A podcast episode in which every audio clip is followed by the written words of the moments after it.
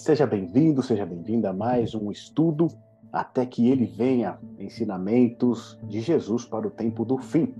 Esse aqui é um estudo onde a gente vai acompanhar os sinais que Jesus deixou a respeito da sua vinda e também como nós devemos nos preparar para esse grande evento.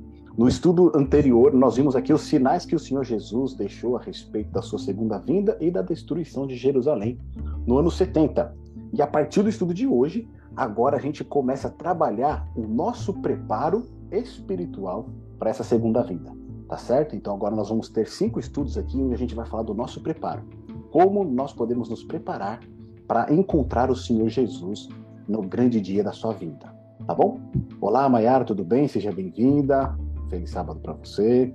E meus amigos, antes da gente começar o nosso estudo aqui, a gente precisa abrir, né, ele com uma oração.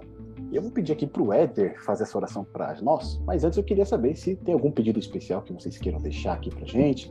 Se vocês querem colocar algum pedido aqui no chat, fiquem à vontade, tá bom? A gente abre esse espaço aqui para vocês fazerem os seus pedidos, né? Caso tenha um pedido especial aí que vocês queiram compartilhar com a gente. Então fiquem à vontade para abrir o microfone para fazer o pedido, ou então colocar aqui no chat que a gente vai orar também por esses pedidos que foram feitos, tá bom? Que Deus continue nos abençoando. É, peço também para uma colega que está com Covid, tá, o Covid está voltando de novo. Inclusive, preciso informar a todos vocês é verdade. E, e assim, já tem duas colegas que, que eu fui cobrir hoje e elas estão com Covid. Oh, meu Deus. É, realmente a gente vai ter que trabalhar. A gente vai ter que lidar é. com esse problema, né? E também pela nossa semana que, que passou, me do, e do, do Éder, hum. né?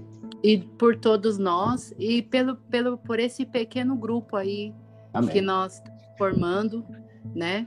Que continua, Deus continue nos abençoando pela igreja e tudo. Amém. É, Minha irmã aqui esse é, é de agradecimento. Obrigado, cara. Minha irmã aqui, a Damares, está pedindo oração também por todos que estão né, estudando a Bíblia, que estão participando não somente desse estudo, né, mas de outros estudos aí que estão acontecendo. Que Deus venha abrir né, a nossa mente para compreender a sua palavra, de maneira que a gente possa ser firmado nessa verdade. Tem mais algum pedido em especial? Alguém quer fazer? Se não, eu vou pedir aqui para o Éder, ele fazer essa oração inicial para a gente, né? Pelos pedidos que foram feitos e também pelo nosso estudo, tá bom? Não tendo mais ninguém a se manifestar, aqui ó, a Mayara pediu, né? Pelas nossas famílias. Perfeito, Maia. Vamos orar também pelas nossas famílias. Éder, você pode fazer essa oração para a gente, inicial? Pode abrir o microfone aí. Certeza. É, achei aqui o microfone. Vamos lá. Oremos, irmãos. Senhor nosso Deus, poderoso Pai, nesse momento em que nos reunimos nesse pequeno grupo, queremos pedir que, ao abrirmos a Tua palavra, o Espírito Santo esteja nos guiando através de toda a verdade, assim como nos foi permitido pelo Senhor Jesus na comissão do ID com os, os discípulos antes de voltar aos céus. Amém. Queremos pedir uma bênção toda especial em favor de cada um dos pedidos que foram expressos aqui verbalmente, por escrito, também aqueles que estiverem no nosso coração, Senhor. Abençoa também os nossos familiares, onde quer que estejam, não, que não lhes falte o Espírito Santo neste santo e poderoso dia, Senhor. Amém. Continua conosco ao longo deste santo sábado e que o Espírito Santo possa completar esta oração em nome de Jesus. Amém. Amém. Amém. Amém. Obrigado, Éder. Muito obrigado. Meus Amém. amigos, seja bem-vinda, Suzy. A Maria Zanetti também. Olha, tá aqui. Sejam bem-vindas. Vamos iniciar então aqui o nosso estudo é o que eu vou compartilhar com vocês o estudo de hoje. Deixa eu colocar aqui para nós. Compartilhar a minha tela. Está aqui. Todos estão conseguindo visualizar aí? Tá, né? O nosso estudo, até que ele venha, segundo tema, tá certo? Esse segundo tema a gente vai tratar justamente, meus queridos irmãos e amigos, a questão da vigilância e do juízo, tá bom? No primeiro estudo nós vimos os sinais da vinda do Senhor Jesus e eu queria ver com vocês aí se vocês conseguem, né, de fato, contemplar aqueles sinais que a gente estudou, né, a respeito dos falsos profetas, a, a, falta, do, a falta do amor, né, que a gente percebe, né, ao nosso redor, a questão de falsos mestres, toda aquela questão envolvendo guerras, rumores de guerras, pestes, terremotos, fomes em vários lugares. Vocês conseguem perceber esses sinais ocorrendo no mundo? A gente consegue, né? Se a gente parar e observar, né, com reflexão, a gente consegue entender que realmente essas coisas elas estão aumentando cada vez mais. E conforme o nosso Senhor havia dito, esses seriam os sinais do quê? Da sua segunda vinda. Tá bom? Então, conforme esses sinais eles vão aumentando cada vez mais, nós podemos estar certos de que nós estamos caminhando para a volta do Senhor Jesus. Então, no estudo de hoje, a gente vai tratar da questão da vigilância e juízo. Tá bom? É o primeiro estudo que vai falar do nosso preparo para a vinda do Senhor Jesus. E aqui nós temos três pontos principais que foram destacados, que é a certeza da segunda vinda. E aí nós temos três tópicos que é observação dos sinais, a palavra verdadeira, o tempo da segunda vinda. O segundo ponto principal, juízo sobre a terra, tá bom? E aí a gente tem os segundos tópicos aqui que são como nos dias de Noé, juízo e separação. E por último, nós temos o último ponto principal, que é a vigilância, tá bom? Então o texto dessa, desse estudo de hoje aqui, a gente, a gente encaminhou para vocês anteriormente, ele está lá em Mateus capítulo, acho que 32, isso, até o 40 e alguma coisinha, né? Do 32 em diante. E o estudo 24. que a gente. Isso. Mateus 24, do verso 32, né? Até o 40 isso. e. No último estudo que a gente teve, a gente encerrou com essa imagem aqui esplêndida, né? Que é o quê? A promessa da vinda do Senhor Jesus. Então, o Senhor Jesus nos ares, com os miríades e milhares e multidões de anjos, né, os céus aqui se abrindo para a vinda do Senhor, os mortos ressuscitando, os salvos sendo transformados, os filhos que morreram pequenos sendo entregues de novo no colo das mães. Então a gente encerrou aquele nosso estudo, o último estudo, com essa grande esperança que todos nós temos, que é o quê? A volta do Senhor Jesus, que é a promessa que ele nos deixou.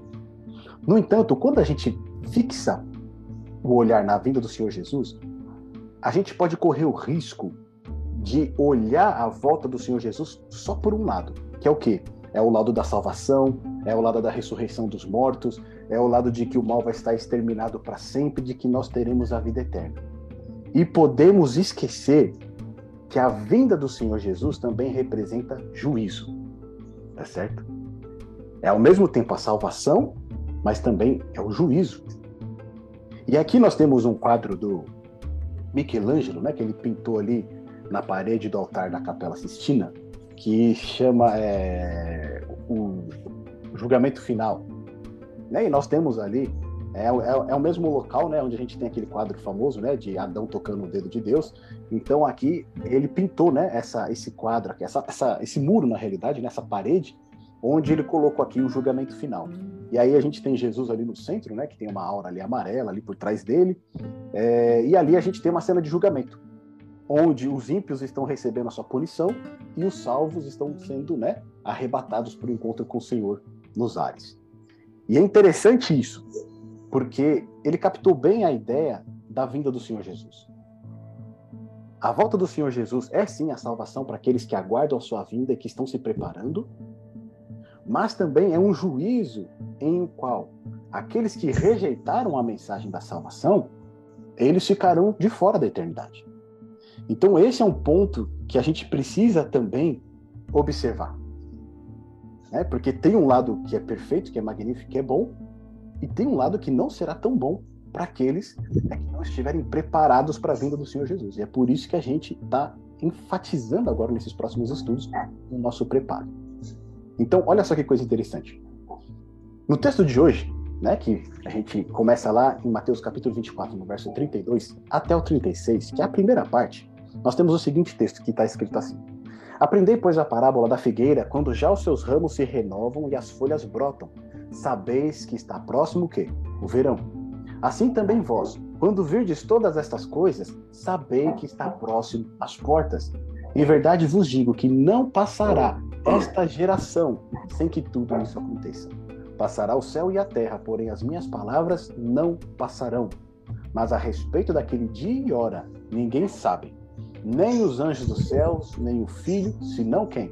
O Pai. Então aqui Jesus, vamos voltar lá no nosso estudo né, da semana passada. Jesus ele está com os discípulos, lembra? Foram quatro discípulos ali que foram ter essa entrevista com ele, querendo saber quais eram aqueles né, sinais da destruição de Jerusalém da sua vinda.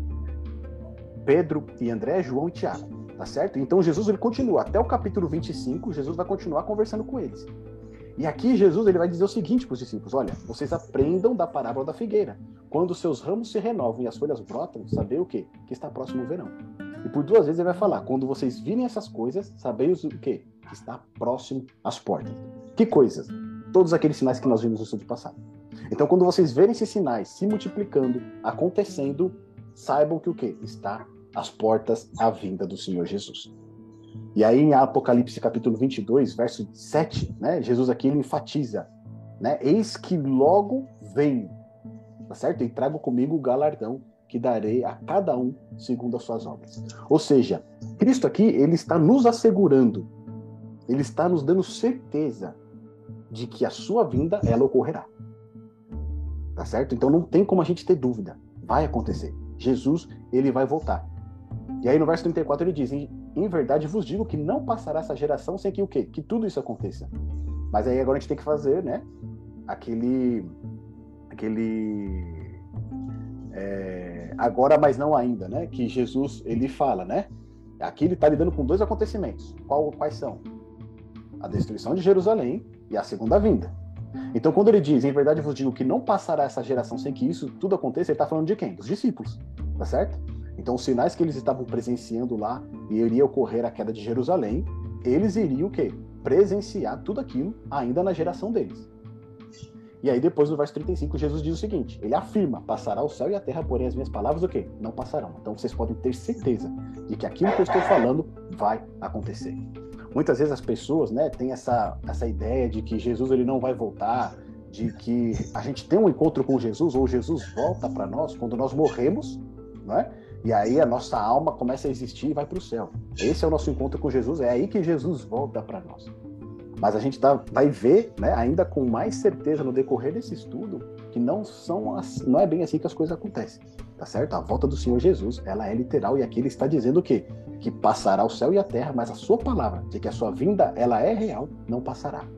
E a gente tem o texto de Isaías 40, verso 8, que diz o seguinte, né? Seca-se a erva, cai a sua flor,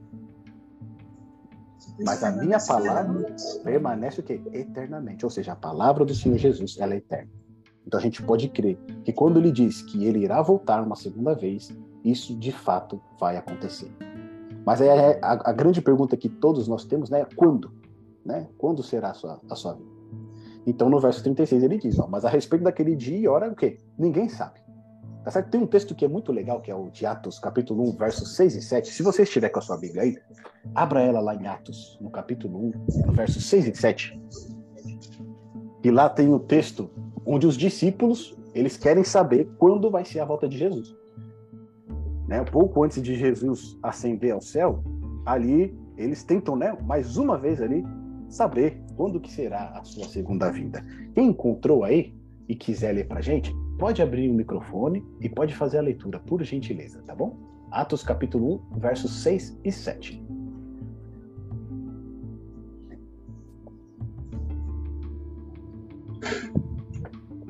É, ouvindo?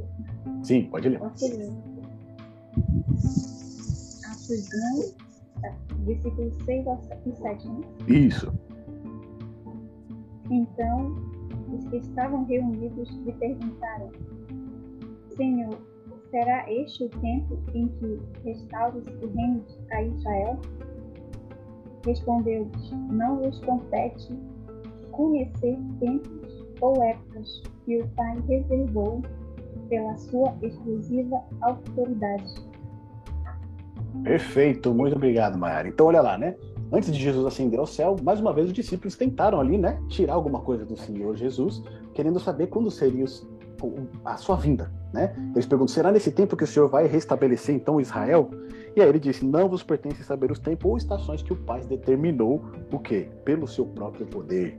Ou seja, não compete a nós saber o que? O dia e a hora da volta do Senhor Jesus. E ele deixou isso muito claro para nós. Então, qualquer tipo de marcação de data que fala que Jesus irá voltar naquele determinado período, não é algo bíblico, tá bom? A gente viu no nosso último estudo, né? Que os sinais que Jesus falou a respeito que iria acontecer, né? O sol não daria sua luz, a lua, a lua também não daria sua luz, as estrelas do céu cairiam. Aquilo ocorreu, né? Ali no final do século XIX, né? Porque eles estavam o quê? Anunciando, né? O grande movimento do adventismo que surgiu lá na América do Norte, justamente naquela região onde ocorreram aqueles fenômenos, e eles começaram a enfatizar o quê? A volta de Jesus. Eles começaram a anunciar a volta do Senhor Jesus, só que eles, né, com uma interpretação equivocada da profecia, eles diziam que Jesus iria voltar no dia 22 de outubro de 1844 né? Ou seja, aquilo que o próprio Senhor já havia advertido, né? Que ninguém sabe o dia e a hora, eles tentaram fazer. E aí, obviamente, houve uma, uma grande decepção quando Jesus não retornou naquela data.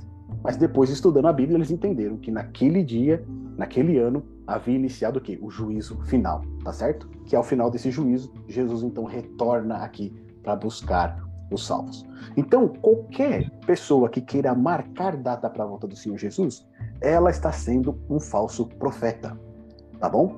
Porque aqui está deixando muito claro para a gente, né, que isso não está determinado, isso não é do nosso conhecimento. E Jesus já fez isso de propósito. Porque imagina o seguinte: imagina que você soubesse quando Jesus iria voltar, né? Então você sabe que Jesus vai voltar, você sabe quando que vai ser, você vai viver a sua vida da, do jeito que você quiser, né? E quando estiver chegando perto da volta do Senhor Jesus, aí você fala: agora eu vou me converter, agora eu vou me batizar, agora eu vou seguir tudo que a palavra de Deus quer.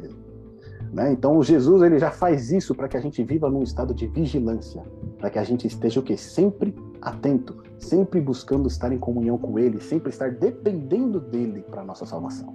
Tá certo? Então, ele já deixou isso justamente para que a gente sempre fique nesse estado de vigilância. Agora, olha só o segundo texto que a gente tem aqui.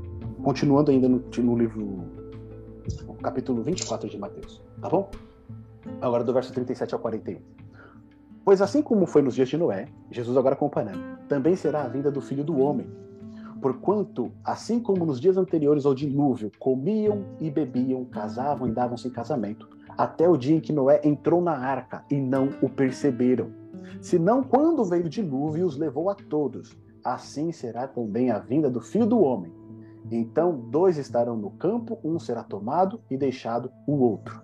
Duas estarão trabalhando no moinho, uma será tomada e deixada a outra. Então, aqui Jesus de novo. Ele vai falar que não é possível saber o tempo da volta dele, mas que a sua vinda será o quê? Como nos tempos do quê? De Noé. Tá certo? Nos tempos do dilúvio. E por quê? Ele está falando que foi nos tempos do dilúvio. Como é que veio o dilúvio? O dilúvio ele veio de uma forma repentina. Tá certo?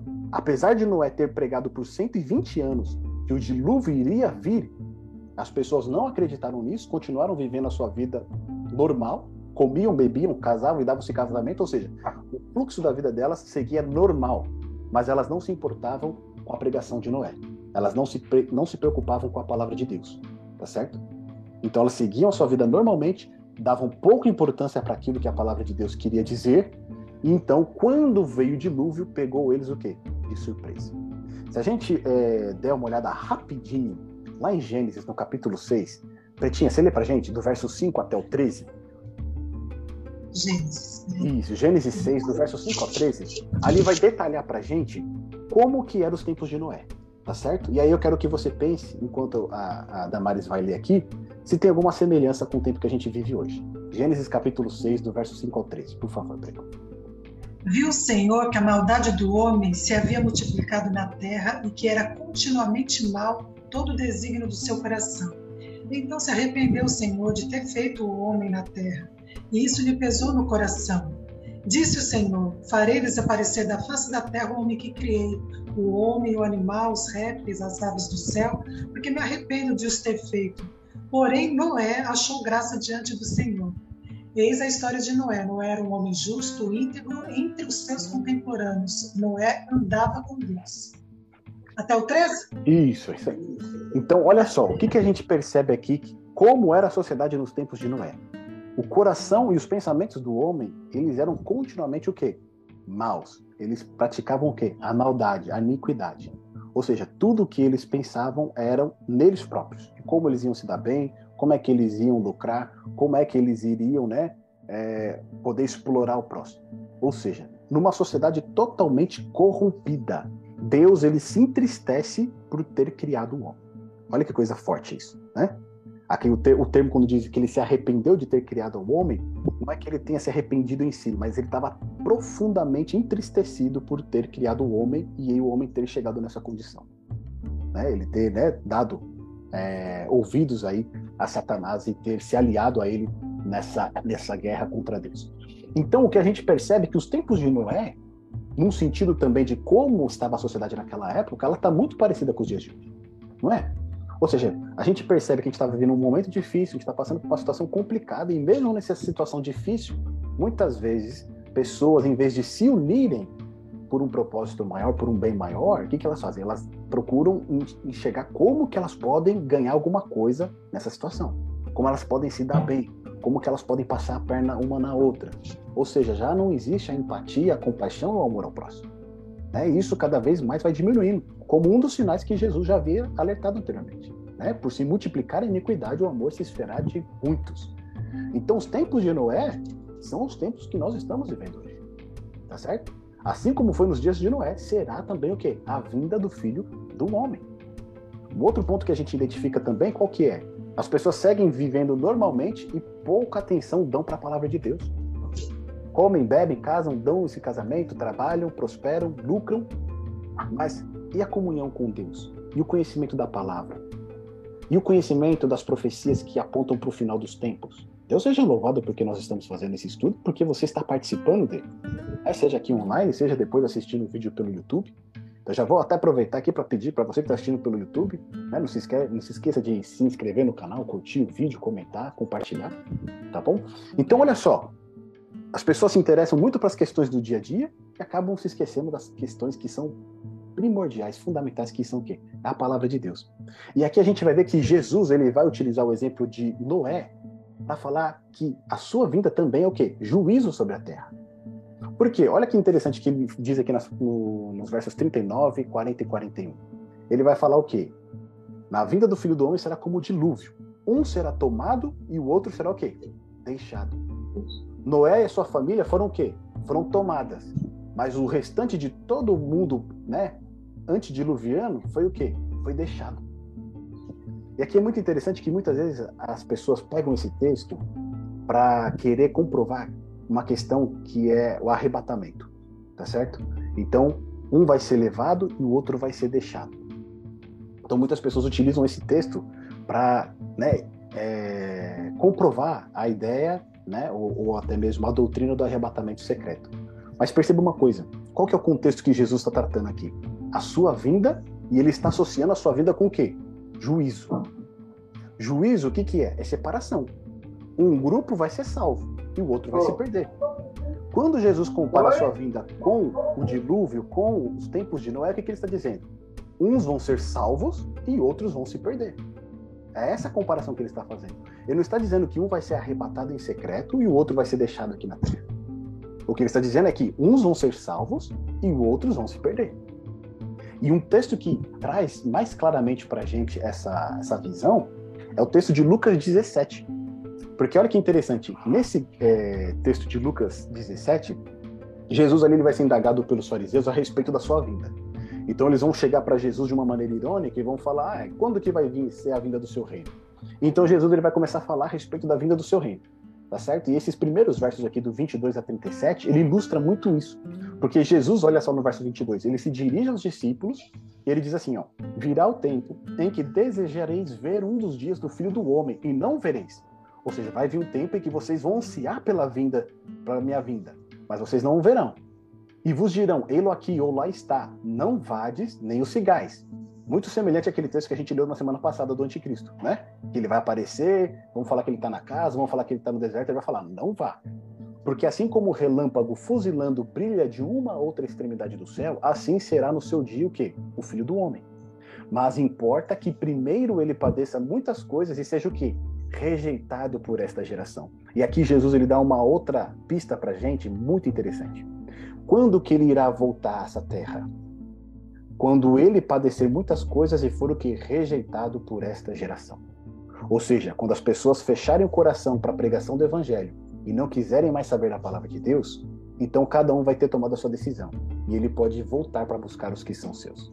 Olha que coisa profunda essa, né? Quando ele for rejeitado por, pela maioria das pessoas, ou quando todo mundo já tiver feito a sua escolha, e, né, e não tiver mais chance de alguém abrir o coração para receber a palavra de Deus, então ele voltará.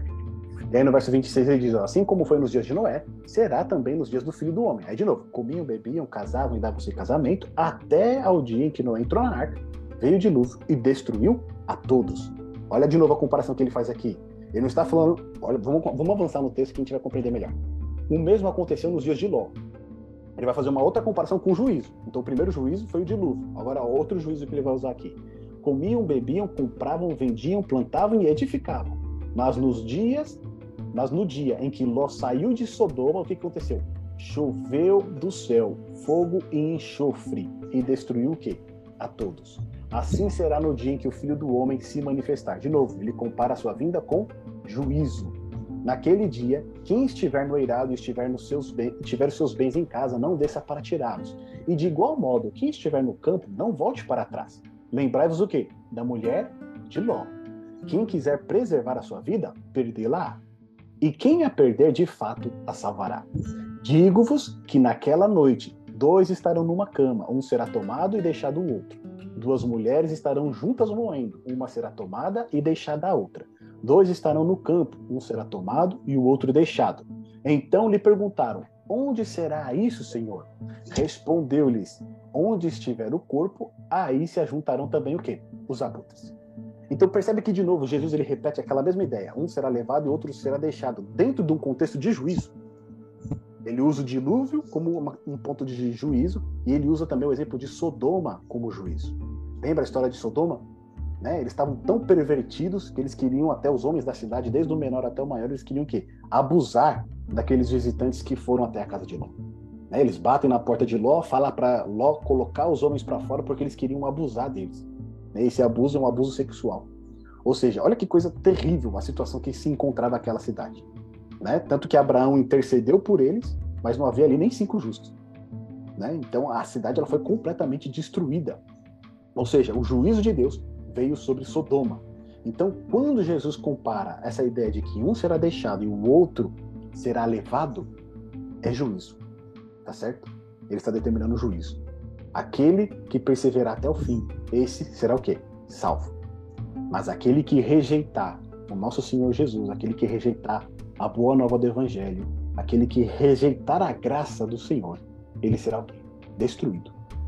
Tá certo? Porque o contexto que é dito aqui pra gente em Lucas, olha lá, no verso 27 e no verso 29.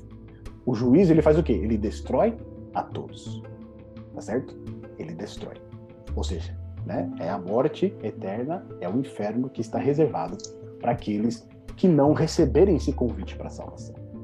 Então, o que a gente percebe aqui, meus amigos, é que essa ideia, que muitas vezes ela é utilizada até inclusive para né, justificar um arrebatamento secreto, ela não, não é vista desse, dessa maneira à luz da Bíblia. Mas sim o que? Separação, é juízo. Um será salvo e o outro será o quê? Deixado. Então esse que é o grande ponto que a gente viu lá na obra de Michelangelo. Né? A volta do Senhor Jesus é um momento de alegria, é um momento de alívio, sim, para todos aqueles que aguardam essa vida. Mas para aqueles que rejeitam, será realmente algo terrível, tá bom? Então, um ponto que muitas vezes também passa por alto e as pessoas não consideram é que de fato haverá um juízo. Né? Muitos até é, chegam até a divulgar que no final Deus ele vai salvar todo mundo. Né? No final vai passar todo mundo por baixo da catraca e tá todo mundo salvo. Mas a gente sabe que a palavra de Deus ela não trabalha dessa maneira. A gente acabou de ver aqui que o quê? Um será levado e outro será deixado. Tá certo? E por toda a Bíblia, nos seus 66 livros, o tema do juízo ele é amplamente discutido e trabalhado pelos profetas e pelos apóstolos. Então haverá um dia, de fato, em que Deus irá trazer juízo sobre a humanidade e todos deverão comparecer diante do tribunal de Deus. Então, lá no, no, na lei, né, nós temos Levítico, Números, Deuteronômio, eles vão tratar dessa questão do juízo. Nos livros históricos, Samuel, Crônicas, nos livros de sabedoria, de Jó, Salmos, Eclesiastes, nos livros dos profetas, nos evangelhos, nas cartas apostólicas, todas elas tratam o quê? O tema do juízo de alguma maneira. Nos livros de Apocalíptica, né, Daniel e Apocalipse, isso enfim, nem se fala. Né, nos nossos dois estudos que nós fizemos aqui, nós temos completos esses estudos aqui no YouTube a gente trata essa questão do juízo também de uma maneira muito ampla, tá bom? Então o juízo é algo real. Essa ideia de que no final Deus vai salvar todo mundo, ela não é bíblica, tá certo? Deus ele vai trazer o juízo e aqui a gente tem alguns textos que comprovam isso. Aí eu vou pedir para os nossos amigos aí lerem para gente. Quem quiser pode ler esse texto aqui, ó, de Eclesiastes 12, 13 e 14. Ele está projetado aqui. Pode ler aqui na tela mesmo. Tá bom? Só abrir o microfone e ler para gente por favor, esse primeiro texto aqui de Eclesiastes, capítulo 12, do verso 13 a 14. De tudo o que se tem ouvido, o fim é: teme a Deus e guarda os seus mandamentos, porque isto é o dever de todo homem. Porque Deus há de trazer a juízo toda obra e até tudo que está encoberto, quer seja bom, quer seja mau. Obrigado, Mayara. Então, olha aqui. Em Eclesiastes, o que é dito? Deus ele vai trazer juízo ao quê? A toda a obra. E até tudo que está encoberto, né, que muitas pessoas não veem, não sabem, mas Deus está vendo, quer seja bom, quer, ser, quer seja mal. Ou seja, existe sim um juízo. Depois, o texto de Atos 17:31, eu vou ler aqui para gente. Olha o que está escrito ali. Ó. Porquanto tem determinado um dia em que com justiça há de julgar o mundo por meio do homem que destinou e disso deu certeza a todos, ressuscitando-o dentre os mortos. Tá certo? Então aqui, Paulo fazendo a defesa aqui lá no Aerópago, em Atenas, ele fala que Jesus, que foi ressuscitado dos mortos, que ressuscitou pelo seu poder, ele mesmo será o juiz que irá julgar o quê? Todo o mundo. Tá certo? O próprio Jesus é ele que será o juiz que julgará todo mundo. Depois a gente tem outro texto aqui de Daniel, capítulo 7, verso 26 a 27, né? Mas o juízo será estabelecido e eles tirarão o seu domínio para destruir e para o desfazer até o fim. E o reino e o domínio e a majestade dos reinos debaixo de todo o céu serão dados ao povo dos santos do Altíssimo. O seu reino será um reino eterno e todos os domínios o servirão e lhe obedecerão. Então o que? Será estabelecido o quê? Um juízo, tá certo? Daniel deixa claro para a gente essa questão. Em Apocalipse 14, versos 6 e 7, quem pode ler esse texto aqui para gente, por favor? Achei aqui. É, 14, 6 e 7. Isso. É, vi outro anjo que voava no ponto mais alto do céu, levando as boas novas eternas para anunciá-las aos habitantes da terra, a toda nação, tribo, língua e povo. Temam a Deus, dizia em alta voz, deem glória a Ele, pois chegou o tempo em que Ele julgará a humanidade. Adorem aquele que fez os céus, a terra, o mar e todas as fontes de água. Tá certo, olha aí. Então essa tradução aí do Éder tá até né, mais clara, né? Chegará o tempo em que ele julgará o quê? Toda a humanidade. Tá certo? Aqui está escrito é vinda a hora do quê? Do seu juízo. Ou seja, o tema do juízo, então, ele é amplamente discutido e evidenciado dentro da Bíblia. Se toda a humanidade deverá é, estar presente diante de Deus para ser julgada, como que a gente pode então estar preparado para esse julgamento? Né? Como a gente pode estar preparado para a vinda do Senhor Jesus? Então, continuando aqui é, o texto de Mateus 24, no verso 42 e 43, olha o que Jesus vai dizer. Portanto, ou seja, já que vai haver juízo, já que a vinda do Senhor Jesus também é um momento de juízo, portanto, passamos o quê? Vigiai, porque não sabeis em que dia vem o vosso Senhor. Mas considerai isto: se o pai de família soubesse a que hora viria o ladrão, vigiaria e não deixaria que fosse arrombada a sua casa. Então Jesus ele deixa muito claro: se vai haver um juízo no qual todos nós teremos de comparecer e sermos julgados, e nós não sabemos quando ocorrerá esse juízo, porque esse juízo ocorre também na sua vida, o que, que a gente tem que fazer? Qual que é o nosso dever? Vigiar. Tá certo? Vigiar. E aí a gente vai é, entender um pouquinho mais essa questão da, da, dessa, dessa vigilância que nós temos que ter com o texto auxiliar de Marcos 13. Olha lá, Marcos 13, verso 33 a 37, está escrito assim, ó. Estai de sobreaviso, vigiai e orai, porque não sabeis quando será o tempo. É como um homem que, ausentando-se do país, deixa sua casa e dá autoridade aos seus servos, a cada um a sua obrigação, e ao porteiro ordena que vigie. Vigiai, pois, porque não sabeis quando virá o dono da casa. Se à tarde, se à meia-noite, se ao cantar do galo, se pela manhã, para que vindo ele inesperadamente, não vos ache que dormindo. O que porém vos digo, digo a todos: vigiai. Percebe que aqui Jesus ele enfatiza várias vezes o termo o quê? Vigiar. O que, que ele requer de nós para que nós estejamos prontos para a sua vinda? Que nós estejamos o quê? Vigilantes. Tá certo? É isso que nós precisamos fazer. Como é que a gente vigia? A gente tem que estar atento aos sinais. A gente tem que estar observando as coisas que estão acontecendo, mas não apenas observando, agindo. E aqui é um ponto interessante que Marcos ele vai usar, né? Ele diz vigiai e orai.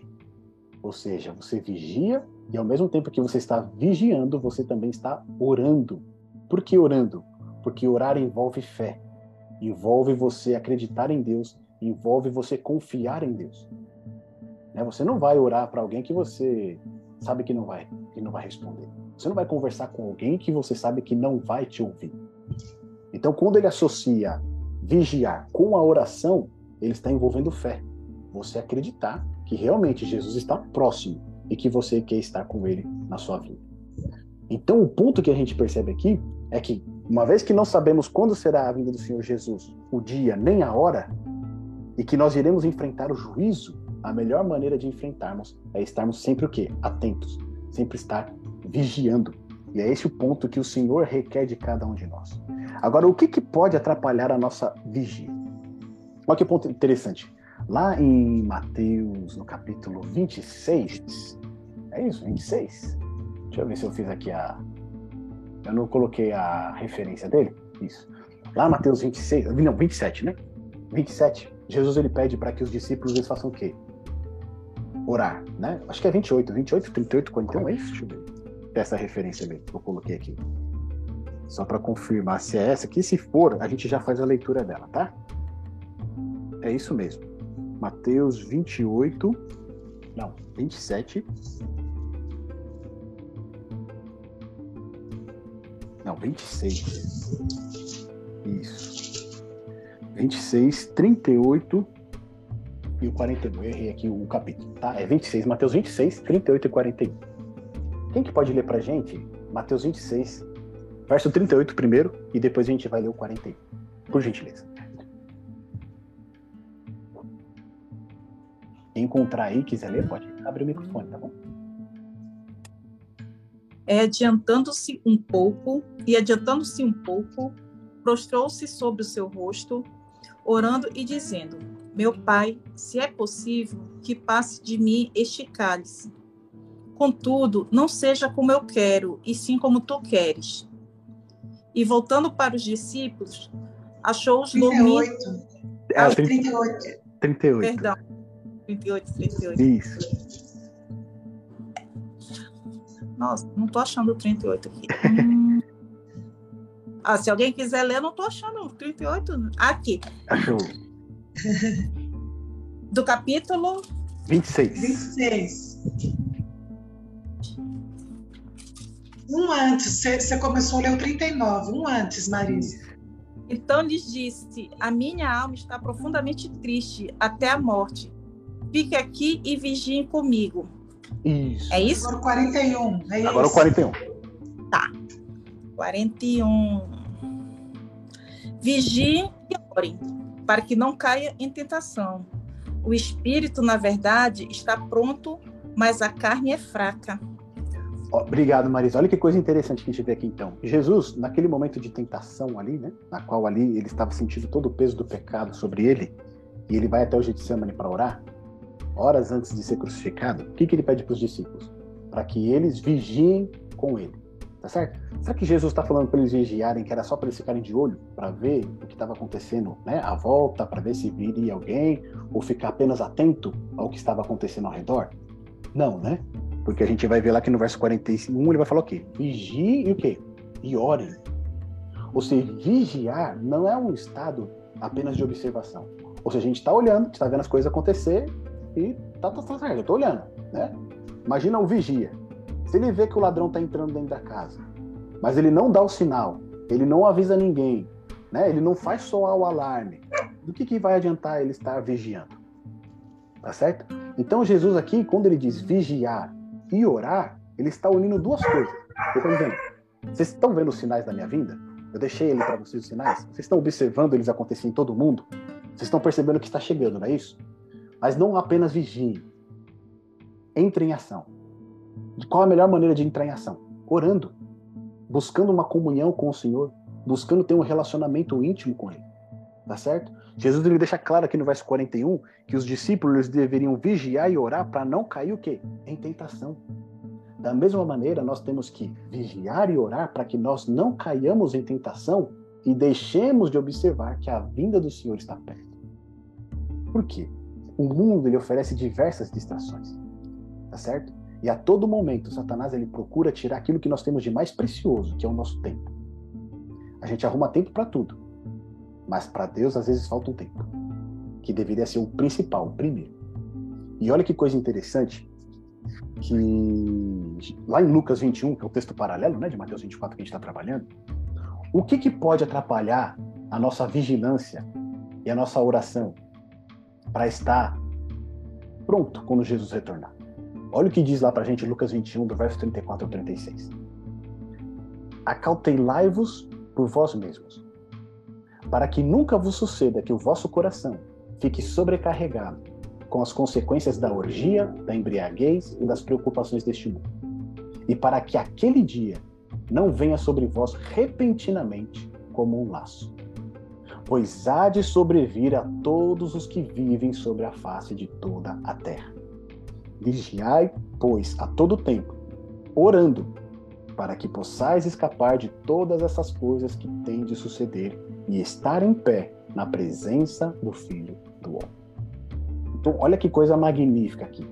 O que, que pode tirar o nosso estado de vigilância? Orgias, embriaguez, preocupações deste mundo. E muitas vezes, trabalho, estudo, família, todas essas questões, política, futebol, esportes em geral, relacionamentos, muitas dessas coisas, elas sobrecarregam o nosso coração ao ponto de nós não estarmos atentos e vigilantes com relação àquilo que o Senhor quer para a nossa vida. Essas coisas muitas vezes elas tiram o nosso foco daquilo que deveria ser o nosso foco principal, qual é? Estar preparado para a volta do Senhor Jesus. Então Jesus ele deixa muito claro que a maneira da gente não ter o nosso coração sobrecarregado com todas essas questões que muitas vezes são importantes sim, mas elas não podem ocupar o centro da nossa vida. Elas não podem ocupar o tempo principal da nossa vida, que deve ser dedicado a ter um relacionamento maior com Jesus. Ele diz que a única maneira da gente lidar com essa questão é vigiar e orar. Vigiar, estar atento às questões, mas não somente estar atento, estar trabalhando, fazendo aquilo que o Senhor requer.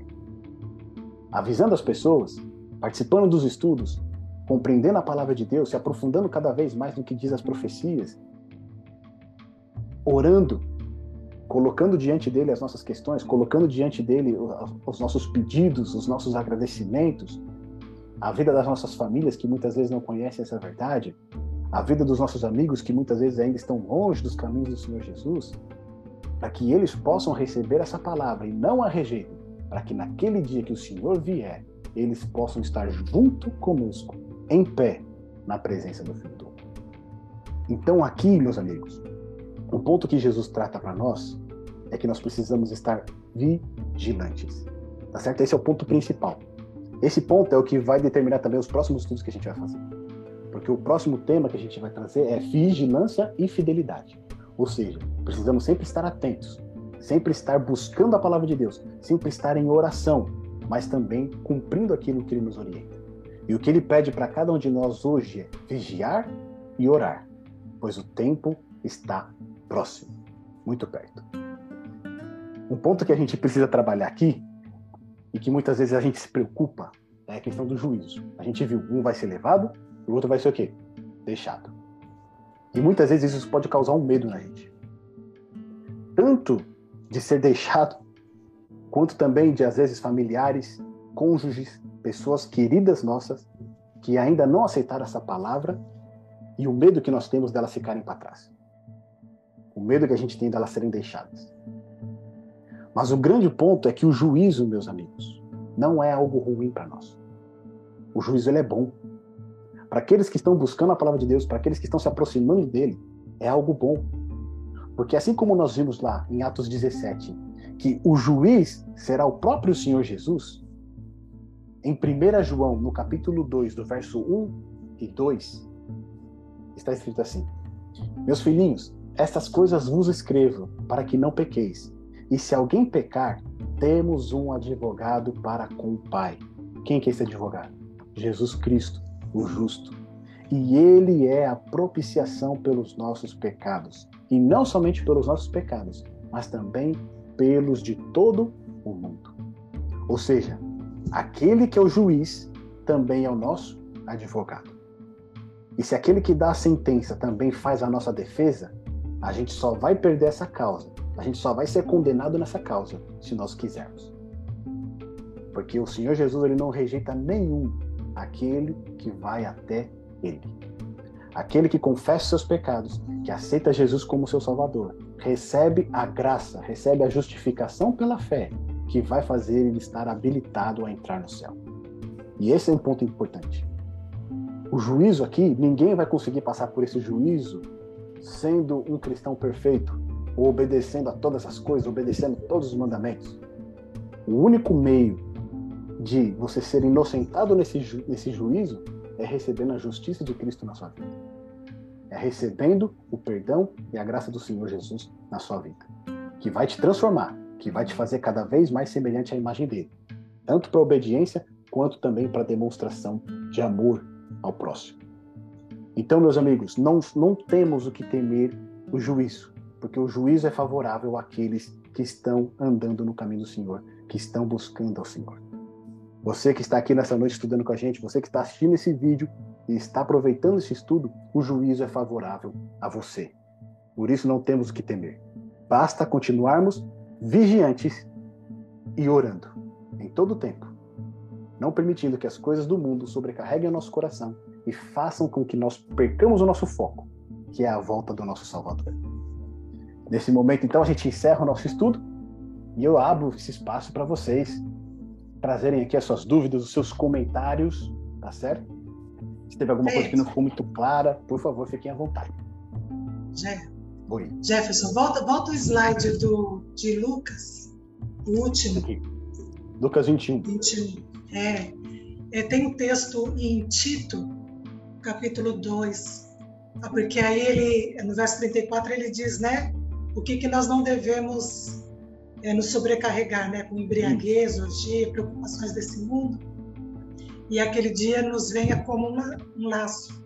Isso. Aí em Tito diz assim, Tito capítulo 2 e o verso 12 diz assim, é, não fazer, né, o que não fazer, e Tito diz o que fazer, Paulo, né, falando uhum. a Tito educando-nos para que, renegadas a impiedade e as paixões mundanas, vivamos no presente século, sensata, justa e piedosamente, aguardando a bendita esperança, a manifestação da glória do nosso grande Deus e Salvador Jesus Cristo.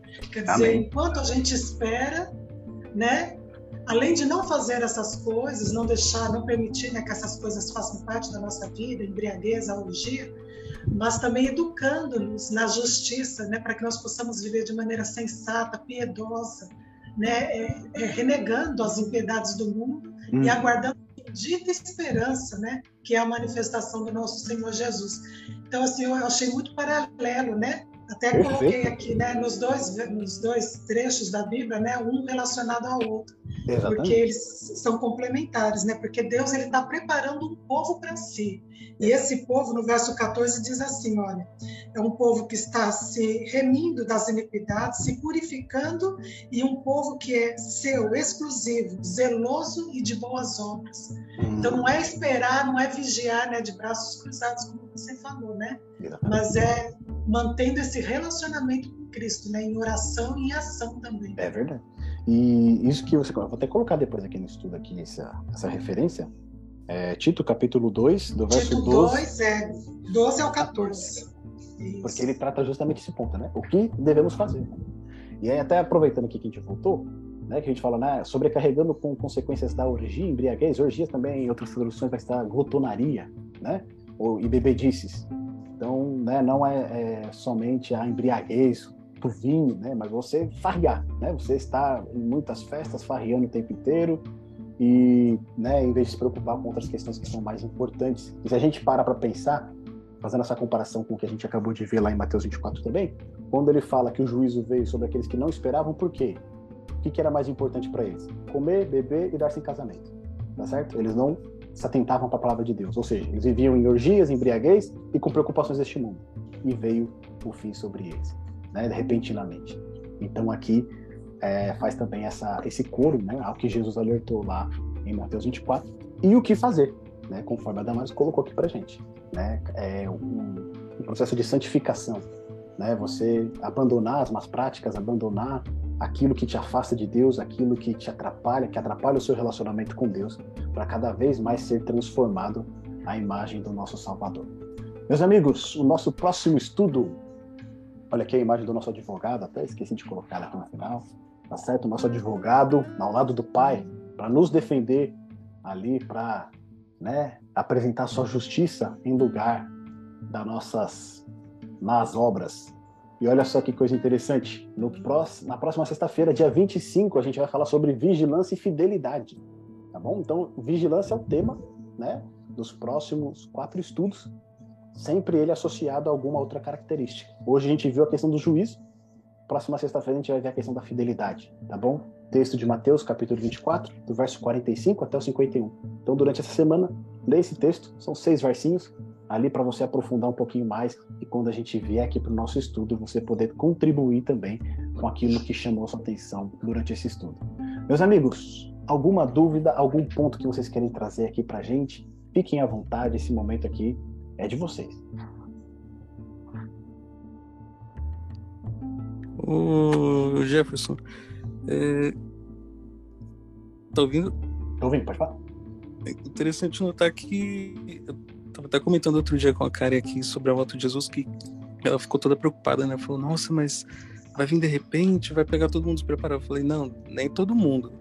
Vai pegar quem tiver nas bebedices, nas farras, nesse desse lado da vida aí, né? Mas quem estiver preparado e estiver atento, como a gente vê escrito, né? Quem estiver vigilante não vai ser pego de surpresa, né?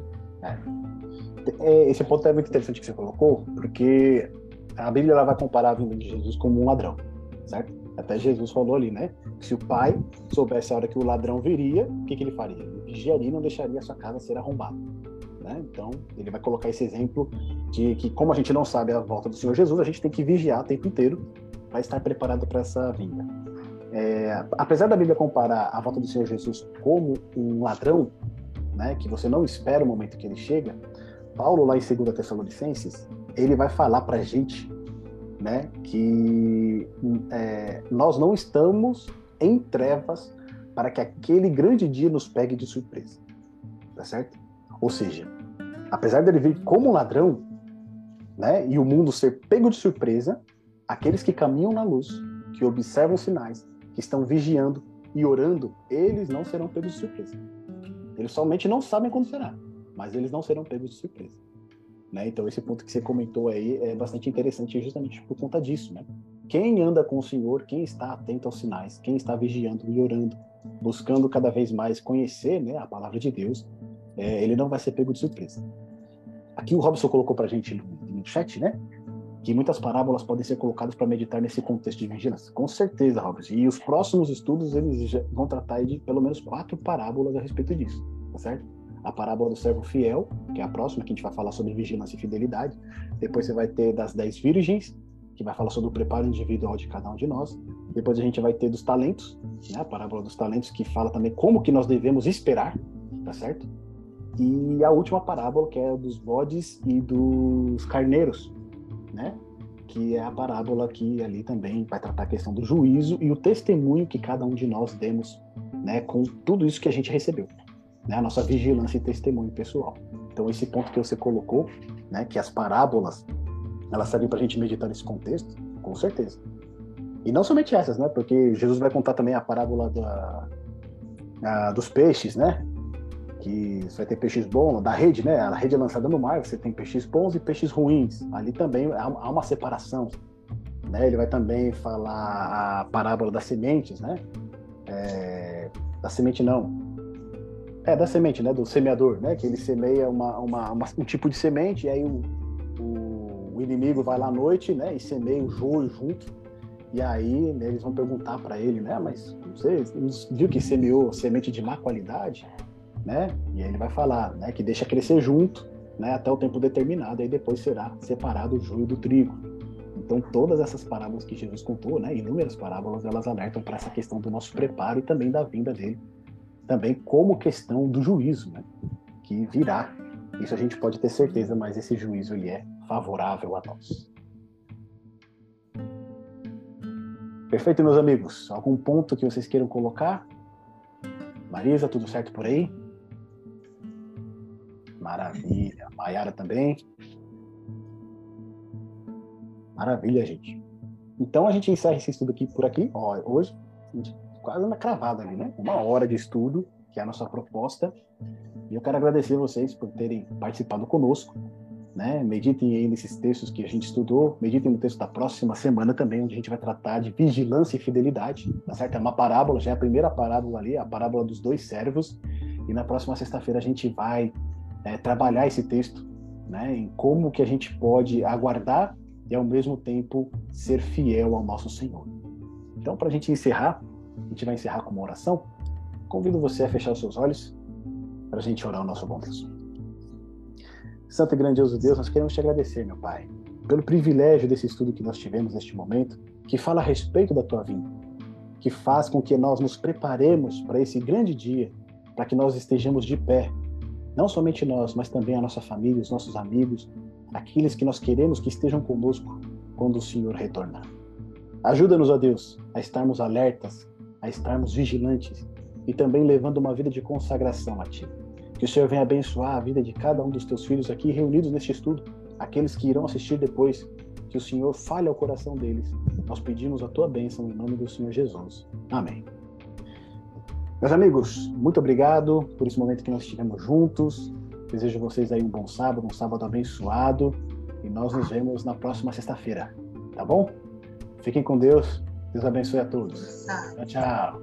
Valeu.